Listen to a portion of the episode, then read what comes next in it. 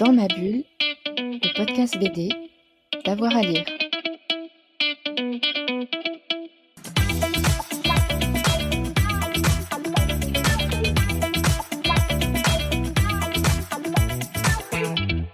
Bonjour à tous et à toutes, bienvenue dans cet instant chronique pour euh, Dans ma bulle en partenariat avec nos amis de la librairie Momie à Chambéry et c'est Evelyne euh, qui va nous faire euh, cette chronique. Bonjour Evelyne.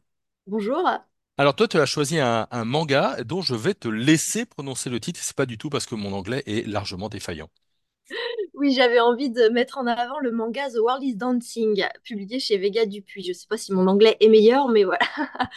Donc dans un, je sais pas si vous vous souvenez, mais dans un précédent podcast, j'avais parlé de Akane Banashi et du rakugo, qui est une forme de théâtre un peu humoristique, très codifiée au Japon.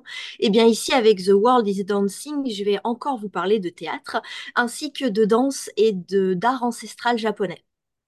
Donc dans ce, dans ce manga, nous sommes environ au XVe siècle, dans la période Muromachi pour être précise, et nous suivons le jeune Oniyasha, qui est le héros de notre histoire.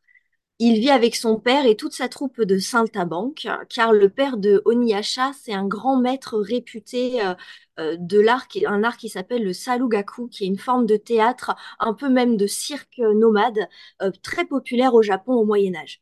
Mais le souci, c'est que euh, Oniyasha, il comprend pas vraiment cet art, ça le fait pas vibrer, euh, et de ce fait, il n'arrive pas à répondre aux exigences de son père lors des répétitions des représentations avec sa que la troupe doit faire.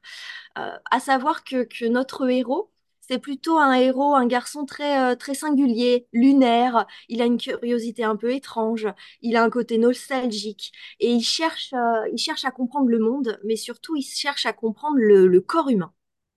Euh, il comprend par exemple que le corps des oiseaux, avec leurs magnifiques ailes, ça, ils servent euh, pour voler, et que les poissons, avec leurs, euh, belles écailles luisantes, leur permettent de nager, mais il ne voit absolument pas l'utilité du corps humain. Après tout, pour marcher ou pour courir, le cheval le fait bien mieux que lui.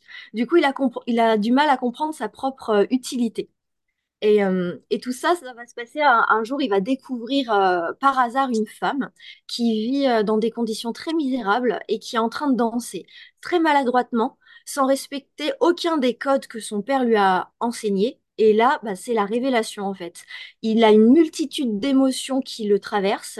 Il est ému au plus haut point. Il n'a, il n'aura de cesse après que d'étudier tous les mouvements que le corps humain peut faire, se permettre euh, même si pour ça, il doit aller à l'encontre de l'esthétisme de son père.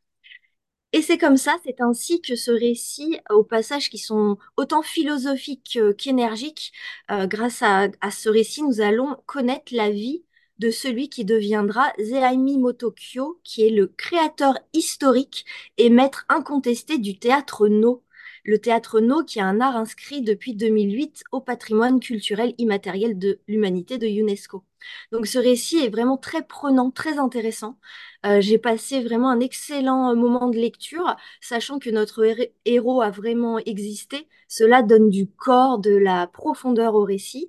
Le personnage, il est touchant, il est excentrique, bon, il est un peu loufoque, mais on s'y attache. Et sa vision du monde et du corps euh, humain est tout à fait singulière et donne aussi à réfléchir. Le- la version en plus grand format du manga, elle est vraiment judicieuse euh, car les graphismes des danseurs, ils sont sublimes. Les, les émotions sur le visage, on les voit vraiment très très bien. Euh, c'est, une expérience de lecture euh, très originale, du coup, que je recommande à tous les, les curieux ou les curieuses.